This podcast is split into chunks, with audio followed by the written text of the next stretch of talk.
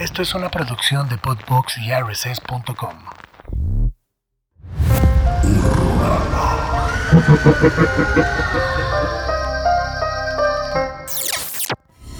Bienvenidos a una emisión más de este programa llamado Horrorama. El día de hoy tenemos invitada especial. El día de hoy no está mi compadre Mike Sandoval, está teniendo por ahí algunos negocios en, en, el Barcelona. otro continente. En el otro continente, expandiendo el universo. Este, por ahí vi que se llevó playeritas, ya por ahí mandó fotos. Muy bien. Pero el día de hoy está mi comadre de comadres, Cristina Nava. ¿Cómo estás? Hola amigos, mucho gusto, con mucho, muy emocionada de estar en Horrorama. Perfecto, perfecto. Cris, Reemplazando a Mike. reemplaza un poquito a Mike. No, está bien, porque además, ¿sabes qué? Eres la mu- primera mujer invitada. Ah, qué bien, eso me da Lo mucho cual, gusto. lo cual está increíble. Me parece pero, ideal. Pero también siento que este show ya estaba muy de hombres. Pues es que hay que invitar a más morras, chavos. Ya sé, la próxima invitada también va a ser mujer, entonces ¿Quién vamos es, a... quién es? eh, todavía no lo puedo revelar, porque, porque estamos como cerrando todavía fechas, pero es una chica que también eh, tiene como su canal de YouTube, hace como varios podcasts y pues le encanta el mundo del terror, entonces por ahí ya la... la Padrísimo. verán la Qué bueno, qué bueno, porque sí hay que diversificar más la cosa. Fíjate que eso es algo que incluso antes de Horrorama, como que Mike y yo teníamos este tema de que pensábamos tontamente que el mundo del terror era... le gustaba un poquito más a los hombres. Eso piensa todo el mundo de todos los mundos. Sea, Sí, pero, pero en el terror como que decíamos, no, pues este tipo de películas a- lo mejor le gustan más a los hombres que a las mujeres, pero poco a poco y con ayuda de Horrorama y viendo ahí como, sobre todo Instagram, nos dimos cuenta de que hay una gran comunidad de mujeres que les encanta el cine, que les encanta el terror. Es que- correcto. Que coleccionan, sobre todo en Instagram, no sé si te ha, te ha tocado ver, pero hay muchísimas como chicas que suben como sus stacks de VHS y tienen grandes Sí. colecciones y es como de, órale, ¿no? O sea, la clave es que hay una gran comunidad de mujeres que les gusta casi todo. Ese es el tema. Sí, ajá, sí, solo- o sea, en ajá. todos los, los Claro. lugares hay una gran comunidad de mujeres que normalmente ha sido ignorada en el Hasta- el día de hoy. hasta el día de hoy día en. Horrorama, por lo menos. No, no es cierto. No, no, la neta es que está Este- súper chido tener como diversidad. No, pero sí, qué bueno. Qué y, bien, y me además, correcto. sabes que es algo que no hacemos por tener cuota. Yo lo sé. Te invitamos porque además de que te encanta el cine, también te, encanta el terror. Y justo eso nos lleva al tema de hoy que vamos a platicar de soundtracks y scores de algunas de nuestras películas favoritas, algunas de las clásicas, eh, algunas que hemos visto, otras que a lo mejor son más icónicas por la música que por la película en sí. Correcto. Entonces vamos a platicar un poquito de eso. ¿Sabes cuál es la primer película que tiene sonido? Quizás sí sabes porque a lo mejor lo buscaste. No, no, ¿No? Lo, no lo busqué. Qué bueno que no hiciste de tu tarea. Porque... eh, sí, de mi tarea. No, sí. De, no. de hecho, ya, ya vi que traes por ahí varios, varios vinilos. Yo también traje un, un poquito acá para compartirlos. Obviamente no los podemos poner por el tema de derechos, pero pues prácticamente todo lo encuentran en YouTube, lo encuentran en Sí, o en. Spotify o en cualquier lugar de streaming. Sí, incluso en Bandcamp hay, hay varios Sí. soundtracks, sobre todo cosas nuevas. Los nuevos, sí. Por ahí pueden encontrar bastante. Y también que Eh, muchos de los viejos son ya como casi de dominio público. O sea, ahorita que empecemos a hablar de ellos y cuando los oigan ustedes en sus casas van a decir, claro que lo he escuchado. o sea, Sí, claro, incluso no sé si a ti te ha pasado, pero a mí hay películas que durante mucho tiempo no vi hasta que ya por fin, hasta que, y, y reconocía por la música, hasta que Sí. decía, güey, esta madre es súper icónica. Me pasó creo que con Psycho, todo con la escena de la clásica, la la bañera. Sí, sí, sí, Escuchabas sí, el sí, soundtrack de Bernard Herrmann, el score, y decías, ah, claro, y- pero ya hasta mucho tiempo después vi la película. Y con The Thing. Y con la Thing O sea, a mí el, el introcito de, de The Thing es- es... de esas cosas que dices que donde lo oigas, o sea, sabes, ¿no? Sí, y justo como te estaba comentando, en 1927 la primer película, hubo como otros experimentos, pero realmente la oficial, oficial, una producción de Warner Brothers de 1927 llamada The Jazz Singer, que que es como la primera película que ya traía como un cierto soundtrack y ya tenía como diálogo. Es 1927, o sea, tiene... Sí, ya, ya tiene un montón. Obviamente la película es en blanco y negro, obviamente no la he visto, no- de hecho no, Obviamente no la he no visto. sé, no se pueda ver. Seguro dura 36 minutos. Sí, es, sea- antes no había como esta, y creo que eso sí es una cuota, ¿no? Como de decir, las películas ya tienen que durar cierto tiempo, y siento que cada vez le están alargando un poquito más. Todas las películas ya son cada vez más largas. Sí. Que no sé si es queja, o sea, No es queja cuando está bien hecho y cuando es justificado el hecho de por qué dura Exacto. tanto. No es queja, pero tampoco creo que sea necesario para todas las historias Sí, que dure no. tres horas, ¿no? Este, pero bueno, en fin. Eh, no, sí, totalmente. Lo que dices o sea, es interesante cómo el, el sonido sí vino a ser como una nueva era del cine. Claro. Eh, creo que es importante hacer la diferencia entre como el sonido ambiental, el score, o sea, un score y un Un soundtrack, soundtrack, sí, ¿no? sí, que sí. son cosas diferentes. ¿Quieres un score, explicarlo? Sí, sea, venga, un score es música que está hecha ex profeso para la película, o sea, Ujú. eh, teniendo la película en mente, y el soundtrack no necesariamente está hecho ex profeso, es una selección de tracks eh, que se usan para musicalizar la película. Hay grandes versiones de ambos. Sí. O sea, también hacer una buena selección para una película no es una tarea fácil. No, Edgar Wright lo hace fantástico. Sí, es un yo- gran. Yo creo que Edgar Wright sí es, sí es como de estos eh, directores que sí se toma muy en serio el, el tema, tema de la música. de la música, el Sí, tema del score, del 100%. soundtrack, escogiendo canciones. Quizá el ejemplo más obvio y con el que crecimos de alguna manera es Quentin Tarantino, ¿no? Que también se decía que él mientras estaba escribiendo el guion iba como a su biblioteca personal y decía, no, pues esta rola va para este momento. Y como que le hacía escogiendo y en general la música que él estaba como recuperando. Y siento, al menos a mí me sucedió en la adolescencia que cuando escuché el soundtrack de Pulp Fiction, era como, no mames, no había escuchado a Dick Dale y los Deltons, o no había escuchado... Totalmente. No, si hiciéramos cosas, ¿no? una lista de los músicos y las bandas que hemos descubierto gracias a Uf, soundtracks sí, de películas, no. O sea, hay una cantidad de cosas que... O, o es más, hasta bandas que se han vuelto muy famosas por haber Sí, tenido claro. una rola en una película. Está, está cabrón eso, porque luego hay como medio one hit wonders o bandas medio olvidadas que salen en un soundtrack y pum, como que la carrera despega. Y, Totalmente. y lo comparo un poquito, aunque no tiene exactamente que ver, con lo que sucedió con los juegos de patineta de Tony Hawk. Sí, totalmente, Y- 100%. Eso está Sí. muy cabrón porque Tony Hawk agarraba y decía como, bueno, pues el juego ya está, vamos a ponerle música. Y generalmente le ponían como pues, punk, ¿no? O cosas relacionadas.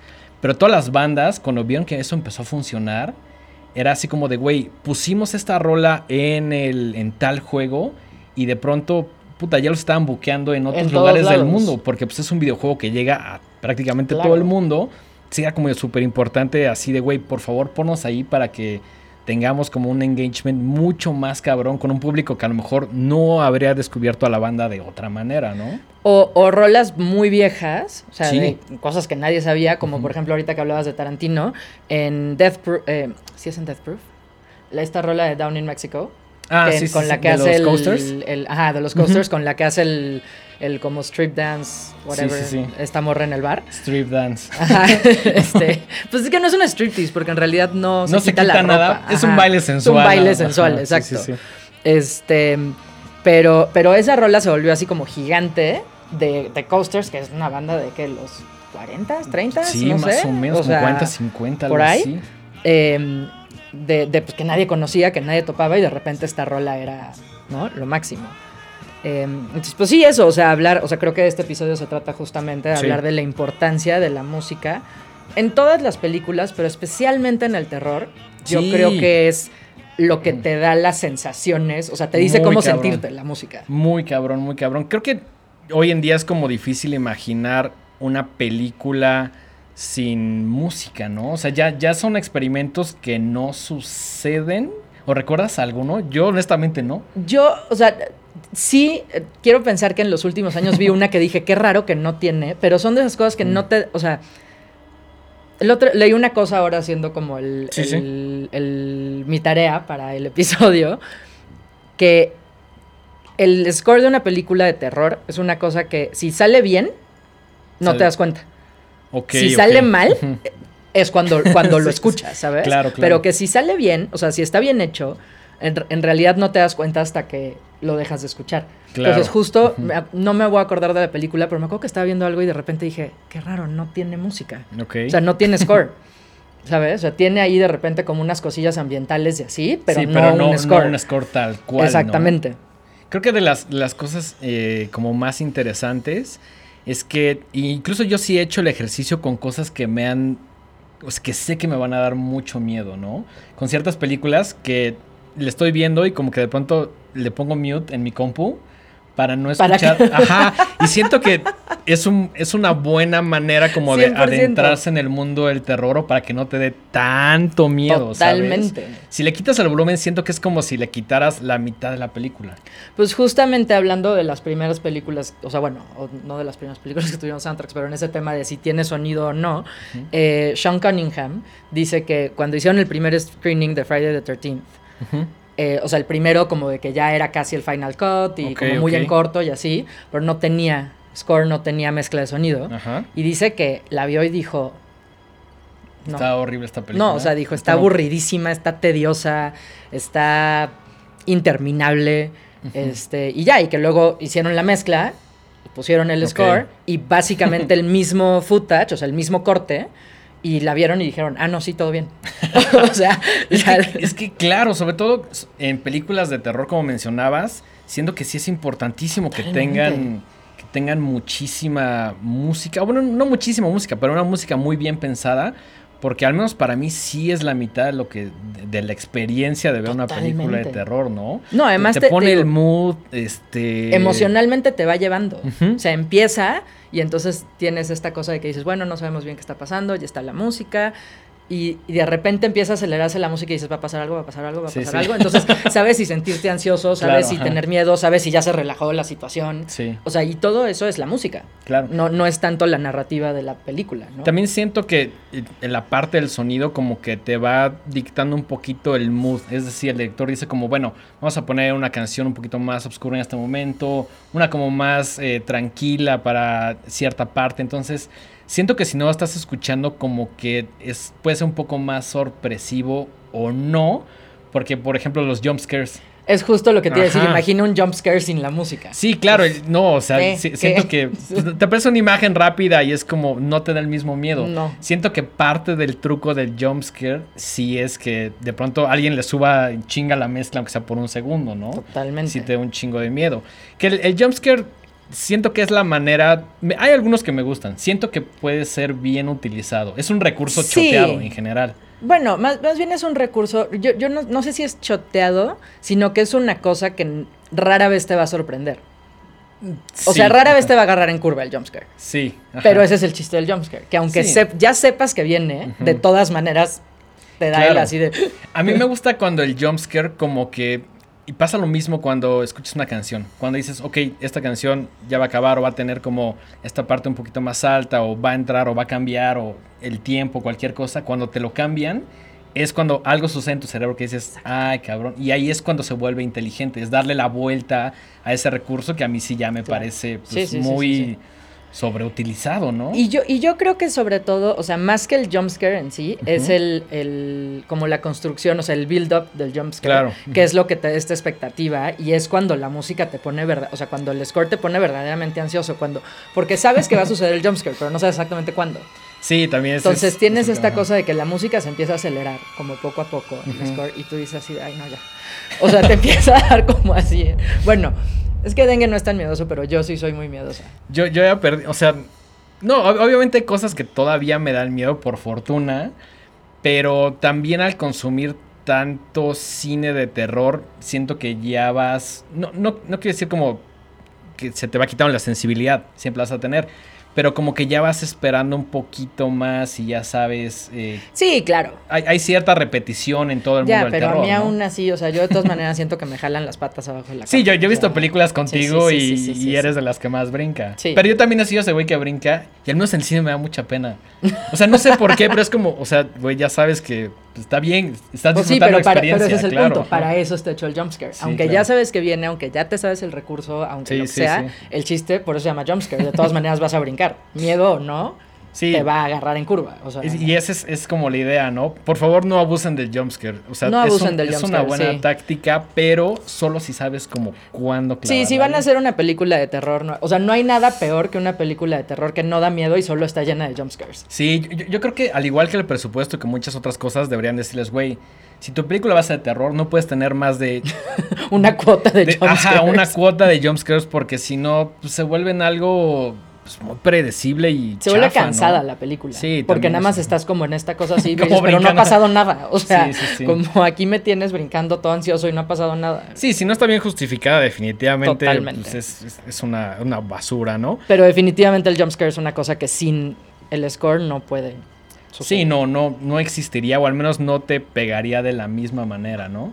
Fíjate que estuve revisando como una lista de, de Rolling Stone, que pues ya es una publicación ahí. Rolling Stone Estados Unidos, Rolling Stone México. Medio de chasca. Ni siquiera vamos a hablar de... eh, quiero, quiero enviarle un saludo a Paul que escucha este programa y que ella estuvo muy involucrada Hola, en, en un buen momento de Rolling Stone México y luego ya la revista creo que... Pero mira, no sé. yo creo que a un Rolling Stone del gabacho ya. Sí, ya también Rolling Stone el chasca. gabacho ya es, ya es bastante Sí. cuestionable. Sí, sí, Está viendo como una lista que hicieron como diferentes personas. Entre ellas estaba Jeff Barrow. Ah, la vi, la vi, la, ¿La vi, la vi. Sí. Está súper chida y Muy por ahí, interesante. por ahí saqué algunos nombres de las más populares o al menos como del consenso que estos tipos hicieron. Sí. Que en general me pareció muy acertada. Larga, ¿no? 100, eran las- los, los Eran- 100 mejores soundtracks, eran- los 73 mejores soundtracks. algo Sí, así. eran, eran arriba de 50 Sí. más o menos, como entre 50 y 70 más o menos. Y me pareció pues, bastante acertada y con algunos títulos que yo no esperaba ver. Eh, al- algunos de los que creo que son como más populares y que obviamente recomendamos. Está el de Halloween de John Carpenter de 1978, que es... una. Pero además, Puta, sabes que es- Carpenter hizo, o sea, eso que hizo, la, el estribillo que todos nos sabemos de Halloween, lo hizo él en un synth porque no tenía presupuesto. Qué o sea, dijo, no, no tenemos lana para pagarle a alguien que venga Sí, a hacer sí, un sí. score. Él tiene como un background musical importante, sabe tocar varios instrumentos y entonces dijo, pues me lo voy a rifar yo. Qué cabrón, ¿no? Y luego ya, ajá. o sea, él dice que ya después sí se volvió una decisión estilística, ya que estaba, pero que al principio fue una cosa de que ajá. pues no hay lana. No, y yo siento que también lo hizo por decir, güey, no hay lana para que alguien haga el score, me lo voy a aventar yo con lo que pueda. Y le salió brillante. Exacto. Probablemente es de los más icónicos de terror, ¿no? Yo creo que sí. Por ahí eh, tú me regalaste junto con Mike un libro que ahora estoy leyendo que es como de ensayos. y Ah, hay sí. uno que habla de Halloween. De, no me acuerdo quién es la persona, por ahí después se los pongo en Twitter. Que decía, fui a ver la- esta película de Chavito y no pasé del intro. O sea, me dio tanto, Tanto miedo, miedo. el score. Totalmente. ese cinte en- que de hecho tiene un tiempo muy específico, está en 7 octavos, lo cual también es un Es- poco extraño y le aumenta más tensión a la canción, ¿no? Que justo es algo que, digo, ten- que yo tengo aquí una nota que en algún momento le voy a mencionar, que el soundtrack de terror normalmente es como disonante. O sea, es, es una cosa como medio caótica, Sí, sí. eh, molesta, eh, ¿sabes? O sea, digo, repetitiva obviamente, pero, pero sí, o sea, es, no es música agradable, digamos. O Sí, no, no. no son armonías así bonitas. eh, digo, algunos sí. Los de Morricone sí. Los de Morricone, pero sí, Pero no, aún así- vamos a hablar de, de Morricone, que de hecho también estaba esta- en esta lista por The Thing, que mucho tiempo, yo cuando vi The Thing obviamente me, me encantó el score, pero mucho tiempo yo pensaba que al ser una película de Carpenter, o mejor dicho, un remake de Carpenter, yo decía, pues la música la hizo Carpenter, pero no, es de Morricone, lo cual me parece muy chingón porque él, digo, tiene cantidad de facetas, principalmente se le conoce por el western pero siento que no tiene tanto terror, incluso como durante estas décadas de los 60 hasta la actualidad con, con este cine italiano, con el, con el giallo, Sí. no tiene... Hay, hay otros artistas que hicieron la música. Morricone como que no estaba tan clavado en ese No, pedo, de ¿no? hecho, no, no, no sé si le voy a mentir a la audiencia, no me tomen muy en serio lo que voy a decir ahorita, pero en algún momento creo que Morricone cuando, o sea, cuando le dijeron que se hacía The Thing, como que dijo, pues no, o sea, como que vio la película y dijo, pues esto parece medio de me- chasca, no me- sé si me lo tengo que tomar muy en Me serio. imaginé a Morricone vio a The Thing diciendo, ¿qué vergas es esto? Ajá, y güey?" entonces Así. como que dijo así de, pues, pues sí, sí me lo echo, pero no creo que tenga mucho chiste. Que, que de hecho, no sé si ya viste el documental de Morricone. Si no, No, no te lo he visto. recomiendo muchísimo. Y ahí hay una parte donde él, mucho tiempo de su vida, como al ser un compositor como clásico, lo molestaban y le decían como, güey, tú haces score para películas, no mames. Es- lo veían como ¿Tú un qué? arte inferior, ajá. Y mucho tiempo él como que vivió diciendo cada década, como, güey, voy a retirar en los 80. Voy a, a retirar en los 90. Y así pasó mucho y se tiempo su retiró vida. en el 2000, ¿qué? 18. Sí, se retiró en el 2018, Sí, sí, 19, ¿no? algo, Algo así. así. Y creo que de las últimas fue justo una petición de Tarantino, que ese güey ya dijo, ya no va a hacer nada más. Llegó Tarantino a decirle, güey, no seas cabrón. Y se güey". murió. Y luego se murió. No, no sé si es el último, es probable que sí. Puede ser, Por ¿eh? ahí No, habría no- que no sé qué es lo dato. último que hizo Morricone. Estoy casi seguro que fue la de Hateful Eight, pero no estoy, no estoy completamente Híjole, seguro. no sé si es, si es buena para cerrar la carrera de Mira. Morricone. Una carrera tan... Creo que es de esos casos donde el score me gusta un poquito más que la película. La película Sí. no me desagrada, pero me parece más como una puesta en escena, como algo de teatro que una Sí. película en sí, por las cosas que suceden, los personajes, que están en un mismo espacio. Eh, definitivamente no es de mis favoritos Mm. No, de para Tarantino, nada. Pero la prefiero muchísimo más que Inglourious Bastards. Sí, bueno, esa es una plática que hemos tenido muchas veces. A Dengue no le gusta Inglorious Bastards. No, no. A mí tampoco me encanta, eh, tengo que decir. O sea, si no, que la odio, pero Ajá. no me encanta. Si tuvieras que escoger una de Tarantino para alguien que nunca ha visto el cine de Tarantino, lo cual es muy extraño Híjole, porque todo el mundo... Pero Death Proof. Death Yo, a mí me encanta Death Proof. Fíjate que hay mucha banda que las tiene como en de las menores. Sí, ¿eh? ya sé, a la, la- la gente no le gusta, pero a mí me gusta mucho. Death Incluso Proof. creo que al Y las mismo- Kill Bills. Sí. Las Kill Bills son una gran introducción a Tarantino. Durante mucho tiempo, Kill Bill, la primera, digo, sé que va una con la otra, pero durante mucho tiempo Kill Bill era mi película favorita de Tarantino. Ahora creo que mi favorita es Jackie Brown, a pesar de que está basada en una novela, Jackie Brown es una pero creo que la más inteligente en cuanto a guion siempre va a ser Perros de Reserva. Ah, 100%. Para mí. 100%. En cuanto al El tema del mejor guion de Tarantino es Perros de Reserva, Sí. sin duda. Por ahí habrá quien diga, no, es Pulp Y el que esté en Fiction. desacuerdo nos vemos afuera del metro. Porque no hay manera. O sea. Por ahí, por ahí hab- habrá quien diga que Pulp Fiction, que también es un gran guion. Sí, pero, creo que por poquito le gana a Perros de Reserva. Creo que por el, por el twist que tiene al final. Sí. Que no vamos a decir, pero bueno. Sí, bueno. Vean Perros de Vean Reserva. Perros de Reserva. Pero hablando, antes de pasar de Tarantino, hablando de Kill Bill, Kill Bill tiene esta adaptación de, o sea, siempre que, que hacen el close-up de ella cuando está enojada, de Ah, Bernard Herrmann. sí, Del- sí, de Bernard Herrmann, ajá, exacto. Del chiflidito de Bernard Herrmann. Que también viene en esta lista porque eh, en 1900 1960 hizo Psycho. Psycho. Que puta, también es de las más icónicas. Y ¿no? también son de los soundtracks que... Eso es como The Thing. Lo Sí. pones en algún lado y en- inmediatamente ves como en tu cabeza una imagen de la película. Yo creo que para Sí. muchas personas, a lo mejor que no han visto Psycho y que quizá no tienen por qué haberla visto, es una película de 1960, 100%. que, que a lo mejor reconocen ciertas escenas y cierta música y dicen, ah, claro, esa es de una película de terror. Que no me acuerdo si... ¿Te acuerdas que hace poco sacaron una serie que se llamaba mm, Bates Motel? Que era como una Mm, Sí, pero especie no la de retoma- Es que no... Yo, yo vi como dos episodios, ¿Y qué pero no tal? me acuerdo si usaron la música. Ok.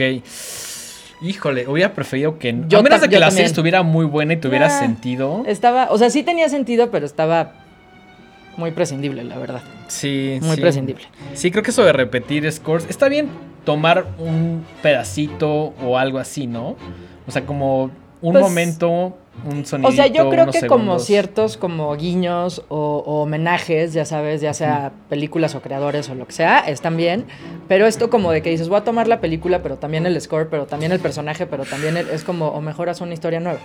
O sea, que, Sí, que sí, no sea un refrito de algo que ya vimos. ¿no? Sí, definitivamente. Oye, Este- regresando a, a esta lista, hubo algunos que me sorprendieron, como por ejemplo el soundtrack de Halloween 3, que es Season of the Witch, que cuando salió, puta, todo el mundo lo odió, porque todo el No. mundo decía, güey, ¿dónde diablos está este Michael Myers? No, no, pero todo el mundo, yo creo que eso es un- una gran anotación, porque todo el mundo odió la película. Ujú. Pero cuando es el soundtrack sin la película dices, No mames, Wow, está es un creepy. gran soundtrack. Sí, sí, está o muy sea, la creepy, película sí es malona, la verdad. Pero, digo, o sea, Yo- digo, uno tiene, ahí uno tiene sus patitas ahí metidas en esas cosas y le Siento da que ternurita, pero Mi pedo con, o el pedo de la gente con Halloween es que no debió haberse llamado Halloween 3 Season Estoy of de the. Witch, sino debió haber per- pertenecido a otra franquicia. totalmente. Y esa era la idea de Carpenter, que dijo, bueno, hago la 1, hago la 2 con Michael Myers y voy a hacer como esta serie que se llame Halloween que tenga otras historias.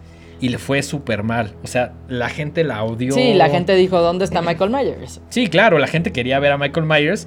Entonces fue cuando Carpenter dijo, bueno, ya, güey, pongan a Michael Myers en todas.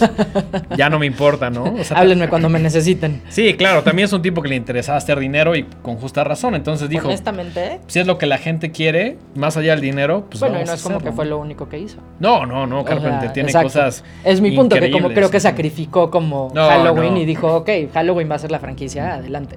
Yo voy a hacer cosas por acá. Por ahí pongan en los comments o en nuestras redes sociales, arroba los horrorama, ¿qué opinan de Season of the Witch? Que es Halloween 3. Creo que es una película que poco a poco se ha revalorado. Como que antes sí estaba así de, güey, esto es una porquería. Y poco a poco es como, güey, sí estaba chida, solo es, es, Sí, es otra franquicia. Pero otra- creo que en parte se ha revalorado. No que piense que esté mal, pero creo que se ha revalorado solo porque es de Carpenter.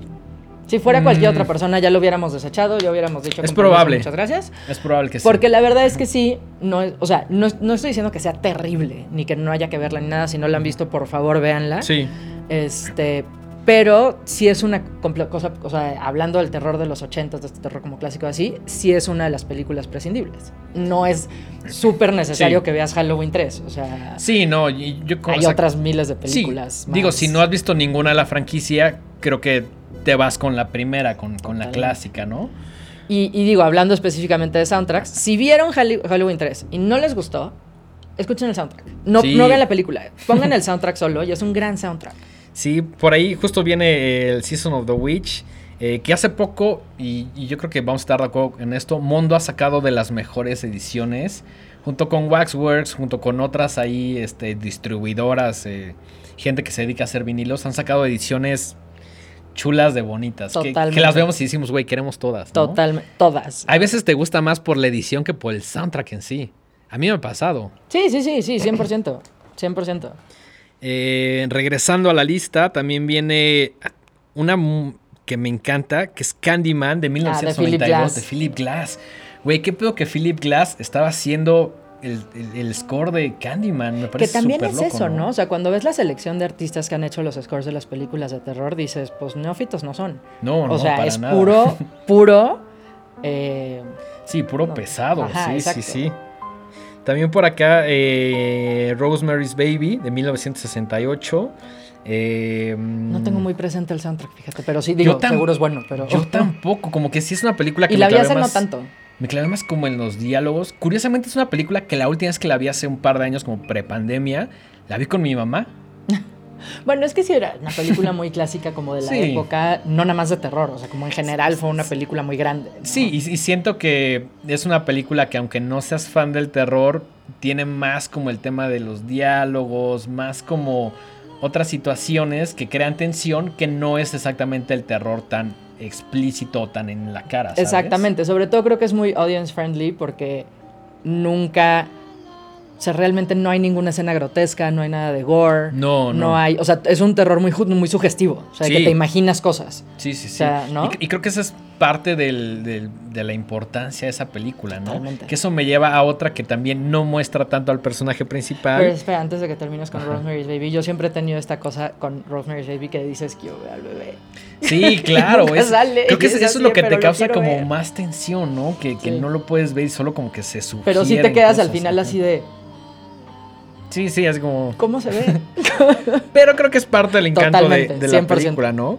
Y justo te, te estaba diciendo de, mm, eh, de Philip Glass con Candyman, de The Omen de Jerry Goldsmith, que Uh, también gran gran, gran, compositor. Sí. Eh, Suspiria de Goblin del 75. Ah, bueno, La ese- Suspiria chida. A ver, ese es, bueno, sí, las, de las- de- ¿qué, otra? No hay otra. No hay otra, ¿no? No hay otra, para no sé de qué nosotros, están hablando. para Horrorama, para Chris y para las personas que nos gusta la primera, No hay otra. hay otra. Se debería, No es como un poco el caso de Halloween, le deberían haber llamado otra cosa, yo no sé qué... A, a mí me, me encanta discutir con la gente que ama esa cosa. que- ¿Cómo se llama el, el güey que hizo esa basura? Hijo, eh, Guadañino, Luca Guadañino. Esa- exactamente. Dice, no, pero es que, güey, trajeron a Tom York y es como. el- el- a ver, yo mismo- no tengo nada contra Tom York, Ajá, ajá.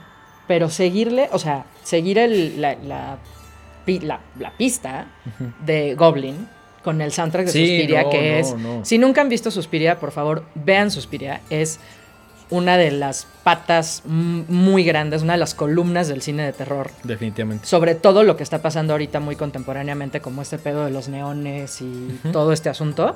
Eso viene de Suspiria. eh, y de Argento. O sea, Argento es un maestro del diálogo. Si no la han visto, véanla. Y el soundtrack es una de las cosas más icónicas que han sucedido en el cine de terror. Sí, o sea, el sí, soundtrack es- es una auténtica locura. Sí, es una, es una verdadera locura que creo que en su momento no se había hecho un ejercicio así de arriesgado, ¿no? O no, sea, es que es eso. es- eh, Suspiria es súper arriesgado. Es súper. Sí. O sea, cosas que dices, órale que se atrevió a hacer todo eso en el mismo lugar al mismo tiempo. Yo, yo no sé si el señor Tom York, a quien también respeto por su trabajo Yo Radiohead, del No tengo nada contra Tom. York. Amnesia para atrás. Lo siguiente ya no me interesa. ¿De acuerdo? Eh, pero bueno, eso ya es un tema un poquito más personal. No sé si él nunca vio Suspiria. Porque decir, güey, le voy a. No quiero decir ganar, pero voy No, a no tratar de hacer pero, lo eh, mismo. Pues por lo que menos Goblin. hacerle honor a eso que hizo Goblin con Suspiria. Y de repente es como, deja tú que lo haya hecho mal. No hizo nada. Sí, no, no. No hizo nada. O Sí, sea, digo, a, a mí me encanta discutir con las personas que defienden esta película y el soundtrack.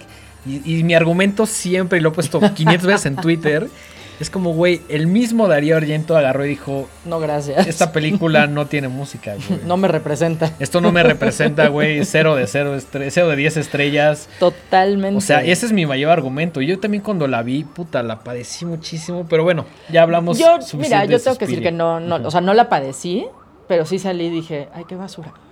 O sea, Sí, pero bueno, sí. No vamos a hablar de las cosas que no nos gustan, vamos a hablar de las cosas que sí nos gustan. La Suspiria de 1977, la original y la única que conocemos en este espacio. En Es- cualquier multiverso de cualquier terror multiverso. o no. Sí, sí, sí. Este, en el Horroramaverse. En Los Ramaverse. Oye, Eh, es brutal. es, es- O sea, yo la volví a ver ayer como un poco en no, preparación no para esto. Híjole, es súper incómodo. Es súper estridente. O sea, de repente tiene unas, unas percusiones ahí que de verdad dices, ya paguen eso, por favor. O sea, de Sí, que te incomoda. En, algún momento llega a ser justo muy, Molesto. muy incómodo, que dices, ay, como muy disonante y como, híjole, no sé. Pero O no incómodo en plan como de que te sino incómodo en plan de que te da como esta ansiedad que dices, o sea, de que de verdad va a sonar súper cursi lo que voy a decir, pero sí es una cosa que como que se te mete al cuerpo y te hace sentir Sí. mal, o sea, mal no físicamente, sino como que te da terror, te da ansiedad, te da de que dices ya, o sea, te cansa. Te da Eso, muchísima ansiedad y, y siento que refuerza muchísimo lo que estás viendo en la pantalla, ¿no? Es, es un ejercicio in- increíble. ¿Y qué te parece si pasamos a la sección de Show and Tell? Que hoy Let's trajimos bastante disquito. ¿Quieres empezar tú? Sí, Va, va- va a ser obviamente salteados como vayan saliendo, como los Como guardé en mi mochila, como Sí. estén. Este, hablaremos un poquito del score, obviamente, del soundtrack. Y también hablaremos de la película. ¿Quieres empezar tú? Sí, eh, bueno, yo traje una cosa que no sé si es precisamente terror, yo creo que sí. Fue Es- es- intencionada como una cosa de terror. Sí. Pero es Close Encounters of the Third Kind, que es un soundtracksazo este, de John Williams. Ay, no más. Es súper icónico. O sea, también el, el- Bueno, los que la hayan visto sabrán. Lo voy a quitar porque ya me cansé de. Sí, sí, sí, el no, disquito, con, pero con que lo lo muestres vieron. tantito. Ahí está, existe. Esto no es green screen. exacto. Chris lo tiene. Eh, em, también es una cosa súper icónica que donde la oigas te vas. O sea, bueno, también es una película muy vieja. Que Sí, volvemos al claro. caso de que no tienen por qué haberla visto. Si no la han visto, les recomiendo que la vean. Porque sí es cine súper clásico de extraterrestres. Que yo creo que por ende pertenece al universo del terror. Al O sea, menos como en del el- desconocido. En mi universo sí me da un chingo de miedo. güey. Eso sí le da miedo a Me da un los chingo. aliens. No, y cuando tuvimos ese capítulo ahí con, con mi compadre José Salazar, que lo pueden ver, eh, también se lo recomiendo. Sí hubo algunas referencias que yo dije, güey, a mí hasta E.T. me daba miedo. güey. O sea, yo, yo era A un mí, niño. lo- a mí los aliens no. No. Creo que los de señales, tal vez. Hay ciertos. A mí, a mí como que, ya sabes, el, el que parece como más humano. El antropomorfo, El que mide sí. como lo que yo, pero blanco, ya sabes. El de Close Encounters. Sí, sí, ese me da un chingo de miedo. Entonces sí, yo, yo, o sea, me atrevo a decir que Close Encounters entra dentro del universo horrorama. De terror. Definitivamente. Yo creo sí. que en general, o sea, digo, horrorama sí, pero en general creo que entra en el universo de terror. O sea, Sí. creo que sí fue, inten- fue- son intencionadas las películas de extraterrestres para hacer películas de cierto terror. Sí, y además es lo que dices, ¿no? Lo desconocido. eh, este, este tema de, de enfrentarte a algo que es Que no sabes qué es. que es, que es, es, es- es un stranger, es algo que no, no pertenece a, a tu medio, ¿no? Que es algo completamente nuevo y siempre, queramos o no, hay cierta desconfianza o miedo hacia lo desconocido. Exacto. Y es un caso en el que el soundtrack, además de, de ambientar y de musicalizar la película, en el que el score se convierte en una herramienta dentro de la película. O sea, el score es la forma en la que se comunican con los extraterrestres. O sea, agarra un papel muy central Sí, el tema del score. Y por eso me parece un score interesantísimo, además de que pues, es brillante. Sí, la película también va perfecto y es, es- siento que esas piezas, al menos de la ciencia ficción como estrictamente, que sí tienes que ver, ¿no? Sí. Aunque Sí, 100%. nos guste lo que nos guste, siento que es una pieza No, si les gusta que- el terror y la ciencia ficción. De hecho, yo diría que si les gusta el cine en general, Sí, Close claro. Encounters es una película que hay que ver. Voy a continuar yo con este que... A ver si no... Hijo, da, da mucho charolazo. Por ahí está, ahí está.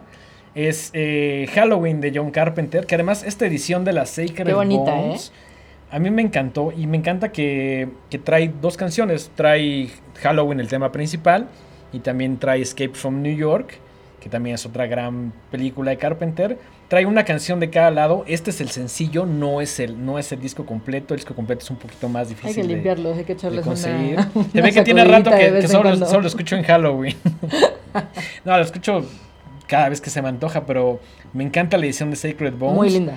La encontré en Amazon hace ya varios años. Hoy en día creo que ya es, es complicado encontrarla. Y me encanta tenerla en este formato porque eh, es un 12 pulgadas. Es decir, que el, el groove está como más, Más expandido. expandido.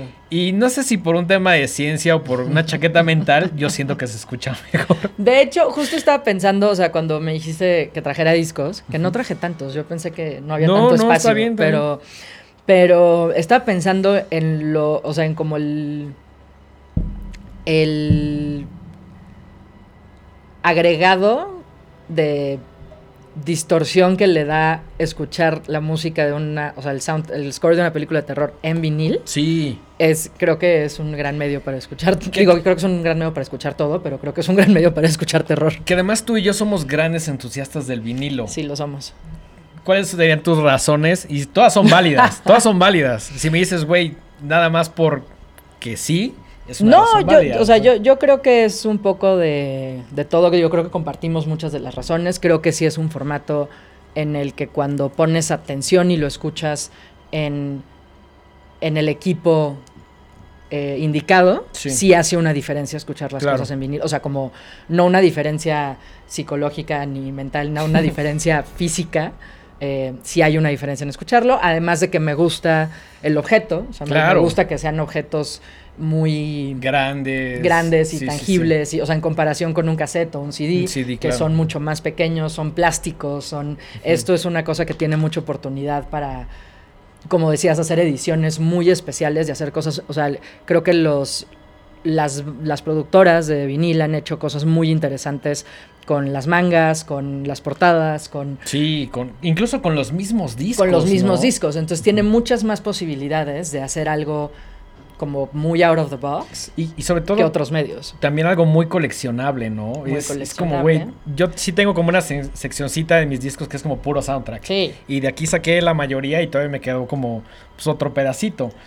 Ahora, sí voy a ser sincera. Si no, si no coleccionan vinil, no lo hagan. Es un hobby No, caro. no, no, no, no, no se metan en ese Ocupa mundo, muchísimo no, no, espacio. no. Pesa. O sea, cuando te tienes que mudar es una desgracia. Tienes que limpiarlo. Tienes que limpiarlos. Tienes que comprarles fundas de archivo. Es un hobby muy caro. Creo que mi recomendación sería, y hablando específicamente del tema de scores y soundtracks, compren los tres scores o soundtracks que más les gusten. Y busquen las ediciones muy bonitas. Sí. Por ejemplo, voy a tomar mi turno ahora. Adelante, adelante. Yo tengo esta edición increíble que la voy a abrir porque además es una cosa muy bonita que además me regalaron Mikey Dengue de cumpleaños. ¿Eso qué fue? 2010 y... Yo perdí con la, de sacar la, acaba de salir la peli. con la pandemia, yo perdí el tiempo y por fortuna no el espacio, pero sí... pero sí no me acuerdo cuándo sucedieron las cosas. Pues es el soundtrack de Oz, Uf. que es la eh, ¿es la última película de Sí, es la última de Jordan Peele. de Jordan Peele. Eh, creo que ya viene otra, Sí, este año, este año. pero además es una edición verdaderamente bonita. Este es una edición doble, son dos discos. Las fundas, o sea, todos la- todas las fotos que traen las fundas, uno es dorado Uf. Y No las galletas están preciosas también. Galleta nos referimos en el mundo del vinil a la etiqueta que tiene, ¿no? Exactamente. Eh, y el otro es rojo. Sí, es cierto. Yo recordaba que eran de colores diferentes. Qué gran regalo, güey. Es un gran regalo. La verdad sí, es un No, no gran es porque regalo. Mike y yo te lo habíamos regalado, pero me parece un gran regalo. Y el otro es rojo, pero es un rojo como como manchado, es como rojo sangre. Sí, como medio splatter, Exacto. medio... Sí, está súper chido. Entonces es una edición muy linda, es un gran soundtrack también. No es mi película favorita de Jordan Peele, prefiero Get Out, la verdad, me parece una mejor película, pero visualmente es muy linda y el soundtrack es una barbarie, es una joya de soundtrack. Recuerdo... De hecho, creo que venía en esa lista también. En esa lista. es que yo Es no, la leí sí. mucho, le, le eché como un ojo ahí muy rápido. Sí. Este, pero creo que venía también en la selección esta de los soundtracks de, de Rolling Seguramente sí, porque recuerdo cuando te lo regalamos, estamos en tu casa y lo pusiste y dijiste, güey, de una vez quiero escucharlo y fue como de, no mames, Wow. como que yo no le había puesto tanta atención. Sabíamos que era lo que te iba a gustar. Sí, sí. pero no habíamos puesto tanta atención hasta ese momento que dijimos, órale, si está chingón, quizá debía haber comprado dos.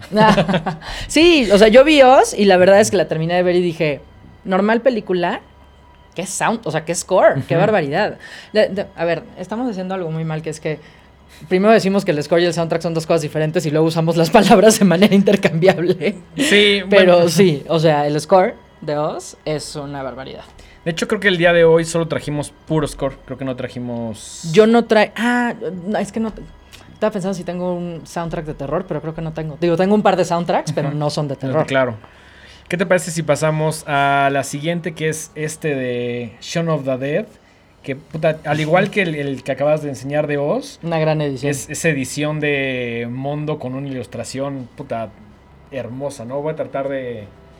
Viene, viene en Gatefold y, puta, es una edición que desde que la vi... Gatefold quiere decir que cuando lo Cuando abres, se abre, ajá, cuando es como... está completa. Sí, cuando es como doble, ¿no? También por acá trae una ilustración que me encanta, que está muy, muy chingona. Eh, a ver, Juan Pablo. Ahí está. Es una verdadera maravilla. La Muy ilustración es una locura. El disco es negro, la realidad es que había uno rojo, pero pues ya estaba sold out. Ahora también, lo del vinil de color es un poco, es un gimmick. Sí, o sea- claro, es, es un, es un gancho para que lo compres. Que conmigo siempre funciona. Claro, no, nos, en- nos encanta, nos encantan los Sí, discos sí, de color, sí, se ven súper hermosos. Se ven súper bonitos. Creo que de mis favoritos, los transparentes. Ah, los discos transparentes o los translúcidos. Yo tengo una edición que nada que ver. De, bueno, tengo dos, los dos viniles de color que tengo que más me gustan. Uno es una, una edición de Air del Virgin Suicides, que justo es rojo traslúcido. Qué chingón. Y el otro es el Fine Line de Harry Styles, Claro. que el color es Coke Bottle Green. Tienes otro que quizá debiste haber traído. El de mm, Sturgill Simpson, de 45. Ah, claro, el de. Claro, no The sé Dead por qué no lo Die, traje. Claro. The Dead Don't Die, que es un sietecito amarillo muy bonito. Bonita edición. sí, ya sí, después por ahí la, la presumirás en Exacto. redes. Shaun of the Dead, de gran, gran película, muy divertida. Aparte de la trilogía de Corneto, que siento que esta es la que más me gusta. A mí también. Es la que más me gusta.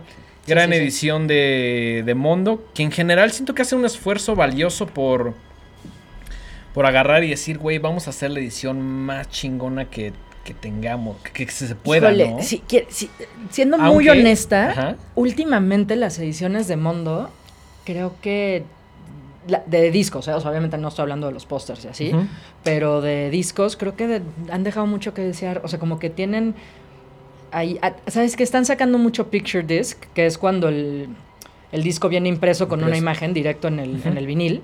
Y la verdad es que a mí el picture disc no me gusta No, nada. no, nada, nada, Se me nada. hace feo, se, se desgasta muy rápido. Tengo muy pocos Eh, picture disc y no soy fan. Yo tengo creo que dos. Ok. O sea, así literal. Y uno vino con el, con el paquete de Air de Virgin Ah, ok. Suicides. ¿Sí? Sí. Yo lo hubiera puesto en otro, o sea, no, disco normal, traslúcido, un color O sea, es que, es que ese box set, la verdad, es muy lindo. Trae como seis discos. Y uno es un picture disc. Ok, no me importa tanto, pero no me gusta. Sí, no. Y creo que Mondo ha sacado mucho picture disc, especialmente las de terror. No sé, si- digo, estoy haciendo una suposición sin conocimiento de causa. No sé si es porque se vende menos. El, el soundtrack de terror a lo mejor no es una cosa tan popular como otros discos, que, o sea, como por ejemplo otras películas Ujú. que a lo mejor son más comerciales y por Claro. eso venden más discos. Sí. Pero sí creo que han dejado mucho que desear en el tema de ediciones últimamente. Y hasta me atrevo que decir que los pósters también. ¿Sí? ¿eh? Últimamente los pósters es como. Yo no soy an- tan antes- conocedora del mundo del póster. Yo por ahí sigo la cuenta, compro muy poco, en la realidad solo compro co- cosas que realmente me gustan o de cosas con las que conecto mucho, Pero en general como que ya veo los pósters y antes era de como, no mames, tengo que tener este póster. Y Y antes es ya. como de, ah, está chido. Ah, lo voy a compartir en mi Instagram. Ah, A mí, por Mm. ejemplo, me gusta mucho más, obviamente es una selección mucho más limitada, pero me gusta mucho lo que está haciendo con las ediciones de pósters y, y hay un par de discos por ahí. Y libros, A24. y la última No, vez no, que no. revisamos el merch la no, merch. El merch no. Las ediciones especiales como de, de, de películas muy específicas, que sí dices, eso está muy bonito. Porque recuerdo que en algún momento vimos merch de A24 que estábamos muy dispuestos a No, no, comprarla. no, no, al revés. Y uno estaba, estaba carísimo y dos estaba mal hecho, güey. No, yo me acuerdo que dijimos, más bien hay que mandarles una propuesta para hacerles merch, porque Sí, qué claro. desaprovechado es está como, todo. es como yo quiero una playera negra con el logo, nada más. Y no existe. Hay, hay polos, hay. es como. Sí tienen un póster, que es el Ah, de la bueno, deconstrucción sí. del logo. Uf, ese es brutal, ese es brutal. Ese- Sí, sí. No lo compren porque yo lo quiero. No sé qué tan limitado era, pero definitivamente es, es un gran póster. Creo que sí era medio limitado porque es serigrafía numerada. Mm, ok. No, pues ahora que tengamos Exacto. varo en eBay, por ahí lo compraremos. Seguimos con este que también forma parte del, del, del universo Totalmente. horrorama, Nightmare Before Totalmente. Christmas. Y además es un gran soundtrack. Este, además, lo compré en, en, en. O sea, no, no hubo, no Muy- hubo gran sí, búsqueda, sí, sí. No, hubo, no hubo por ahí nada. sí, así de que pasé un día y lo vi y dije, "Eh". Sí, no, no, no hubo nada interesante. Este, música de Tim Burton, que además. Bueno, y es que Danny Elfman es un gran maestro de... Sí, perdón, música de Danny Elfman. Sí, sí. eh, personajes de Tim Burton, dirigida por Henry Selick, que siempre hay como la confusión así de, Sí. ah, esa película es de Tim Burton, es como, no, no, no, es de Henry Selick, él la dirige, son los personajes y las ideas de Se Tim llama Burton. Tim Burton's The Nightmare Before Christmas. Exactamente, exactamente. y pues también disco que me gusta poner sobre todo en esa época medio navideña, ya sabes. En Navidad o en Halloween. Es Navidad, intercambiable. Halloween es intercambiable, es, es esta idea de combinar. Como este, perdón, pero voy a seguir, pero... sí, dale, dale, dale. Pero same basic principle, es intercambiable. Funciona en Halloween, funciona en Navidad. Exactamente. Gremlins, que también gran score. Gremlins es puta, probablemente mi película favorita. A ver, Este, pásamelo por acá. El... Ah, espera. Que de hecho este tiene algo muy interesante que tiene como un revelado. Que ahí se puede ver un poquito. Sí, sí. Este, y tiene como el principio de, de los gremlins, ¿no? Eh, hay cierta parte que lo mojas y también se empieza a revelar. Si lo pones como a la luz muy directa también se empieza a revelar. Ah, wow. Eh, me, me encantó en cuanto a concepto. Creo que No. nunca había visto nada similar así de, güey. Obvio, nunca lo mojes. No, no, no. No, y casi Por múltiples razones. Y casi nunca lo saco, ¿no? Pero hoy me pareció un- el día Sí, perfecto, 100%. la, excusa perfecta para, para presumirlo. Eh, soundtrack de Jerry Goldsmith, una verdadera maravilla. Las Sí. ilustraciones también son bárbaras. Este. Por acá. Este lobby. Y pff, grandes, grandes Muy ilustraciones. maravilloso. Que a pesar de que tengo este, me gustaría tener el que tiene la portada normal. el- Sí. El, viejito ochentero. Sí. Ese no lo tengo. Y de hecho por ahí sé de alguien que, con quien ya no me llevo que tiene una edición firmada por Joe Dante. Wow. Cuando vino- con quien ya no me llevo. Con alguien que ya no me llevo y, y ya no daré más Y detalles. no vamos a decir por qué. No vamos a decir por qué, para nada. Este, también trae un- unos jackets muy, muy bonitos que también tienen Qué este lindo. principio. Eh, ilustraciones increíbles. Sí, y, sí. y los discos también son una locura. ¿no? Ah, wow. Eso no lo había visto. Los discos son una verdadera chulada. Siempre que agarran un disco de vinilo, intentan hacerlo de las orillas para no, Sí. para no Ah, y el otro también es diferente. Voy a sacar el otro. Sácalo, sácalo, sí.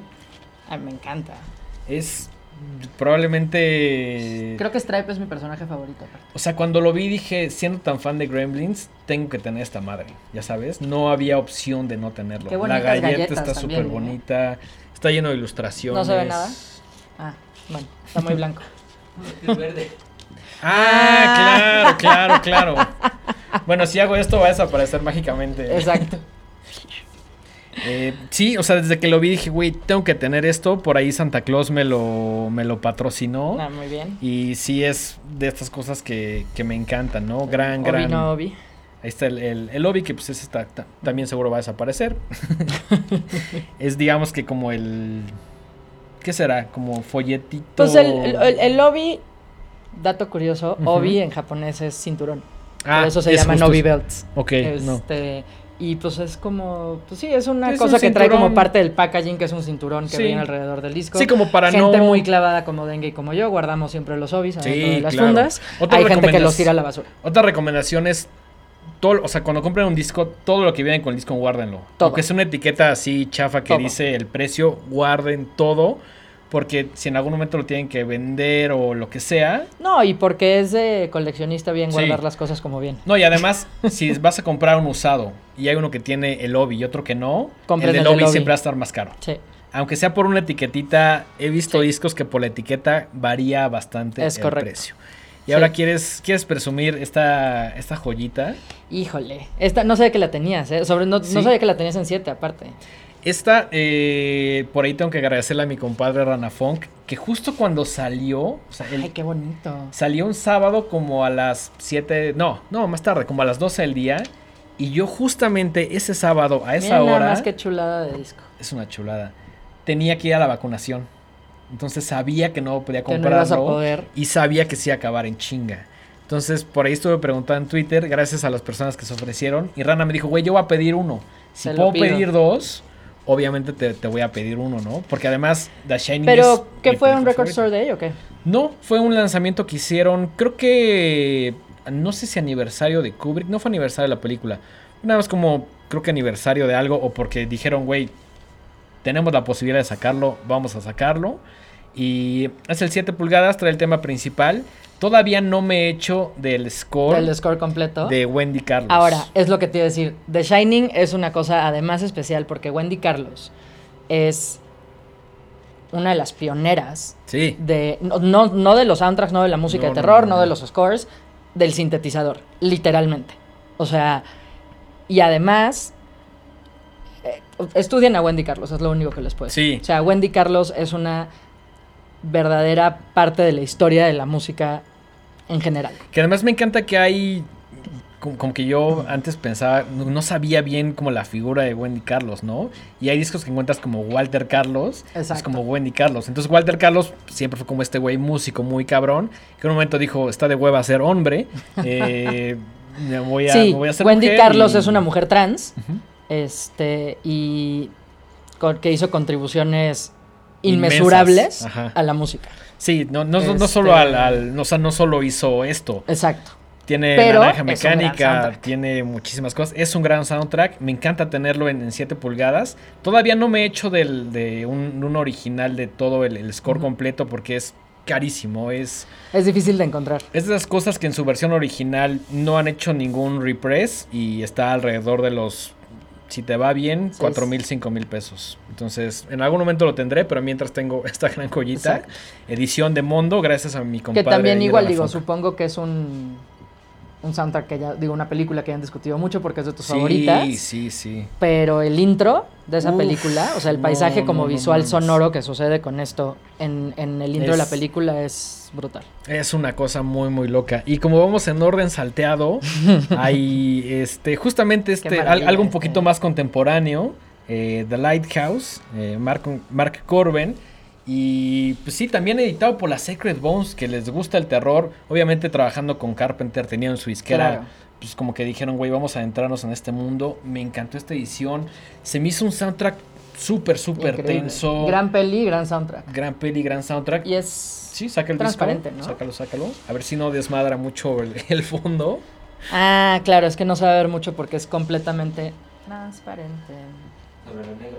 Ah, Ah, claro, claro. claro. Disco transparente. uf, me encantó, me encantó. Y este también, curiosamente, lo encontré en, en Amazon. Muy bonita la galleta también, ¿no? Galleta muy bonita. Me encanta que tenga los suajes. Sí. Eh, Ese- pero eso es a lo que me refiero, que son cosas que Mondo ya no hace, que en algún momento hizo, y ya no hace estos detalles como del suaje. De hecho, no sé si se alcanza a ver en la, o sea, en la pantalla, pero tiene un suajecito chiquititito aquí. Sí, justamente de, la luz del faro. Exactamente, lo transparente del, del disco y es la luz del faro. Y esos son los detalles que dices, Es un, wow. es un detalle súper bonito. Yo la realidad es que lo, lo compré sin saber que tenía este tipo de detalles, ¿no? O Sí. sea, el... el- sí, Sí, sí. que- Y, y que incluso aquí tenía como este suaje. Yo lo compré porque me encantó la música. Me pareció como de los últimos grandes score soundtracks eh, de, de película no sé si decirlo de terror, pero sí parte del universo horrorama. Pues, o sea, tengo que decir que el soundtrack de The Northman, que a mí no me gustó nada de Northman, pero el score está brutal. Sí, siento que es de esas cosas que sí hicieron muy bien la película. A mí la película me gustó. Eh. No, creo que es mi tercer lugar dentro de la filmografía del director, pero... Y yo- Así a mí literalmente me dio así, y me aburrió, de hecho, o sea, que se acabó y dije, gracias Dios. ya. Este, Continuamos con algo que debe estar en cada colección de discos. Este sí es Correcto. súper accesible, lo encuentran en alrededor de lados. 150 o Sí. 200 pesos con suerte 100 ahí en su tienda de discos local. Eh, soundtrack de Ghostbusters, muy muy divertido, se ve ochenterísimo. Ochenterísimo. Ochenterísimo y es desde como el layout del, Sí. de la contraportada y así, todo es muy ochentero. Sí, como, como las fotos ahí puestas medio en un orden Bueno, muy raro. No tendría por qué ser de otra manera. Sí, claro, claro. Además es un super clásico. Eh, Gran peli. gran, gran soundtrack. Además me encanta cómo se ve. Siento que lo podré tener en display así Sí. en mi pared, en mi casa. Totalmente. Se ve, se ve increíble y está así pieza, pieza Es broma, no cuelguen discos en la pared. No, no, no, no, no. O sea, ponga- pónganlos como en un En un exhibidor. en un exhibidor en algo. No, no saquen el tanto. disco y lo pongan en. Nah, sí se ven bonitos. A mí, se- a mí se me hace como súper... Se ve como tienda de discos. O sea, o eres tienda de discos o eres un güey súper mamador. O las dos. o las dos. O las dos, como algunos casos que conocemos. Como algunos casos que conocemos. ¿Qué te parece si continuamos con el, el Este es un... siguiente? Este es y, un y además clásico. me gustaría que leyeras qué dice esta pequeña etiqueta. Primera edición USA 1979. O sea, es la mera, mera original. Es, es la, es la chida, es la mera La buena. mera buena. Es la mera buena. Esta me la regaló eh, Gaby Alemán en un cumpleaños. Llegó y me dijo, tenía que comprarte algo que te Bueno. gustaba. Gran, gran edición.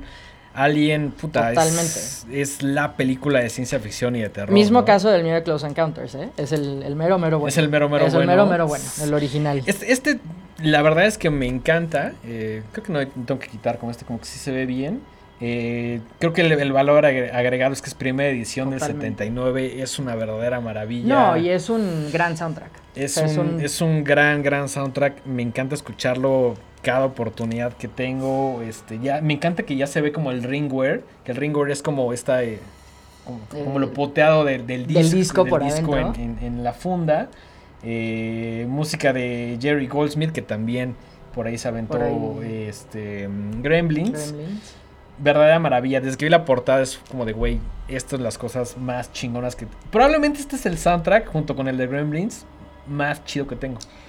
O sea, Yo- si se quema mi casa, estaría entre el de Gremlins o el de Alien y... Yo como- diría que uno que tienes que no está hoy aquí por razones ajenas a la producción de este programa es el de The Fly. Ah, claro, claro, sí, ¿no? Y el de O la sea- Fly, el de la Fly se acaba de, acaba de subir de valor. Exacto, porque Por ahí exactamente. Mike, este... Se pues, encargó se- de... Se encargó de que pues estuviera firmado, ¿no? Sí, creo que ya es la pieza más Sí. cotizada. de esa colección. Sí, digo, Y no quiero de- demeritar. no, y además es un gran soundtrack. Sí, o sea, a mí sí. me encanta el soundtrack de Fly, es una gran un- película. Y además creo que ese no te lo he presumido, pero eh, viene igual que el de Harry Styles. Como No, sí, sí, color. ese ya lo vi. ¿Sí, sí lo enseñé? Sí, sí, sí, sí, Es sí, sí, una sí. verdadera maravilla. Sí, es como más verde que el de Harry Styles, pero sí, pero verdadera maravilla. Y el último que trajimos es nada más y nada menos que eh, Donnie Darko. Donnie Darko. Una película con la que estuve muy, muy clavado. ¿Te acuerdas la primera vez Como, que viste como buen Darko? adolescente Sí, noventero, te clavaste claro. con Donnie Darko. Somos, somos 90s kids, Sí, o sí, sí, sea, sí, sí, sí, sí. ¿Recuerdas la primera vez que viste Donnie Darko? Sí. Y cu- cuéntame tu No, no, pues nada, o sea, de esas películas que, que acabo de ver. O sea, se acaba y dices, entendí todo y no entendí nada.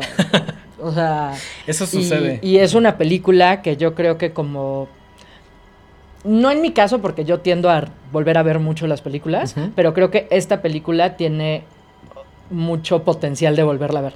Sí, o sea, la claro, vuelves a ver y la vuelves a ver y la vuelves a ver y cada vez ves cosas nuevas y cada vez dices, ah, ya entendí y cada vez, ¿no? Entonces, sí, digo, obviamente se acaba después de X vistas, pero, pero yo sí fue una película que cada vez que volví a ver, veía más cosas algo y encontraba cosas diferentes Sí. y, ¿sabes? A, a mí me, me parece, incluso más que Halloween o algo- otros títulos que hemos discutido, me parece la película perfecta para Halloween.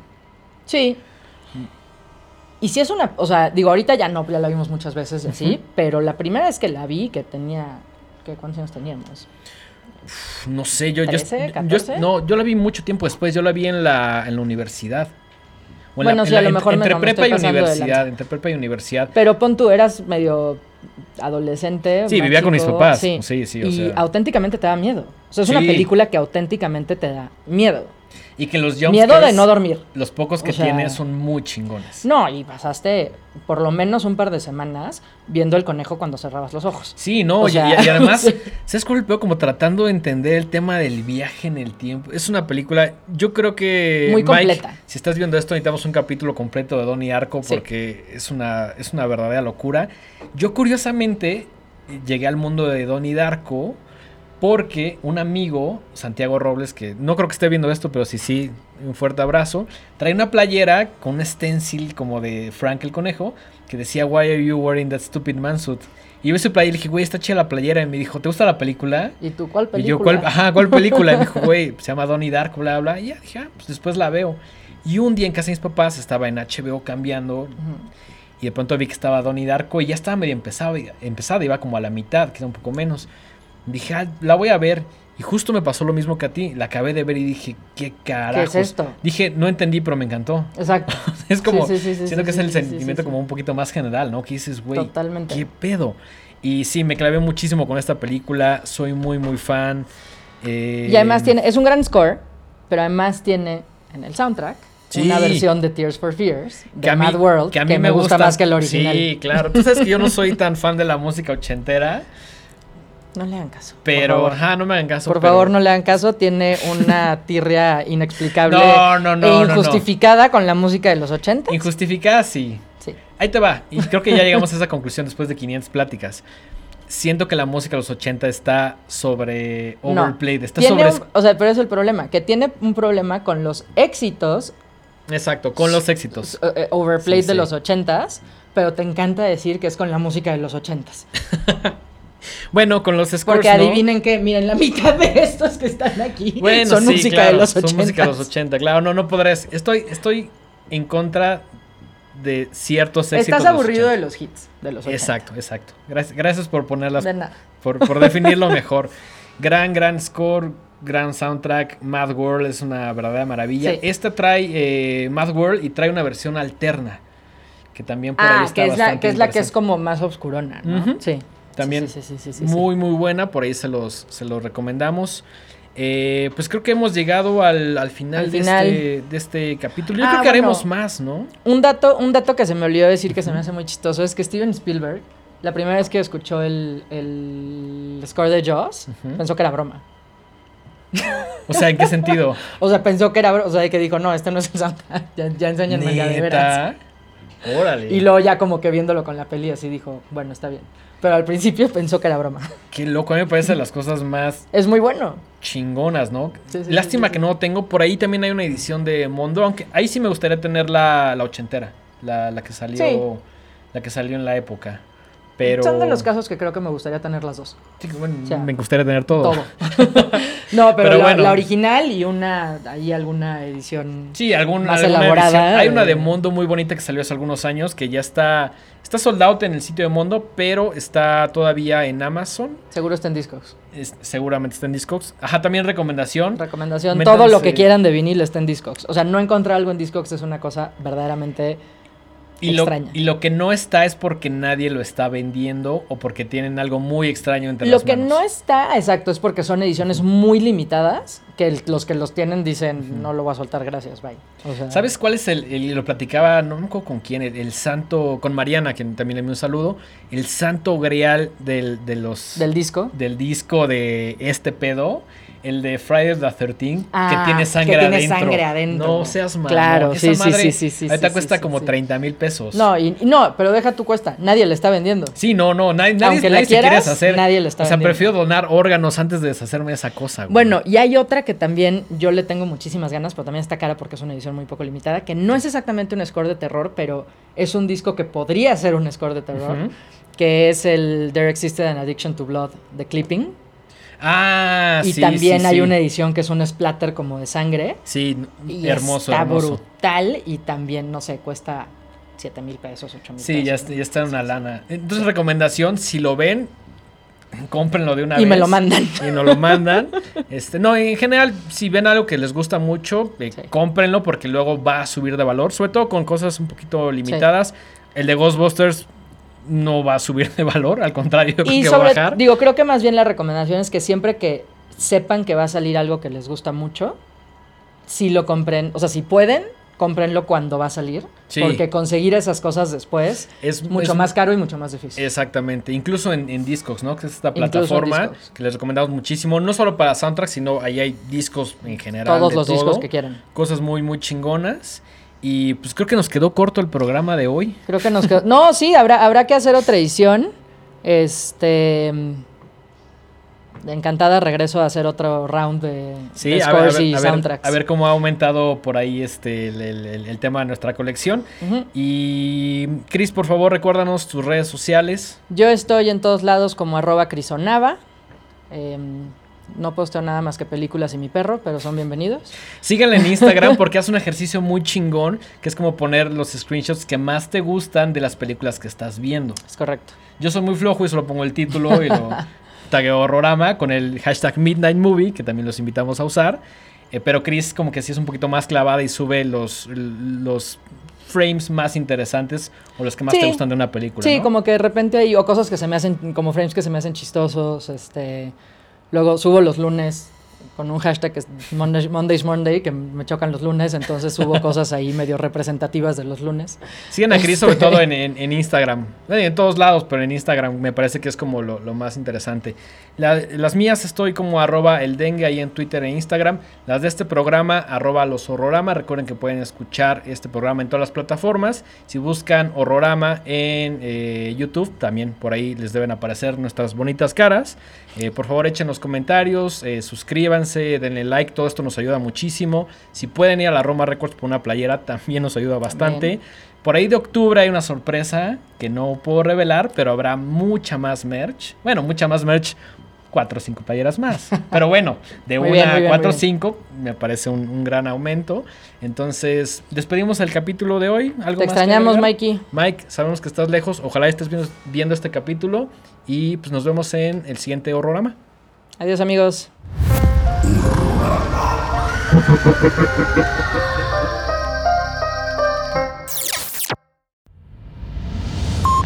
Fue una producción de Podbox y RSS.com. Suscríbete y escúchanos en todas las plataformas de podcast.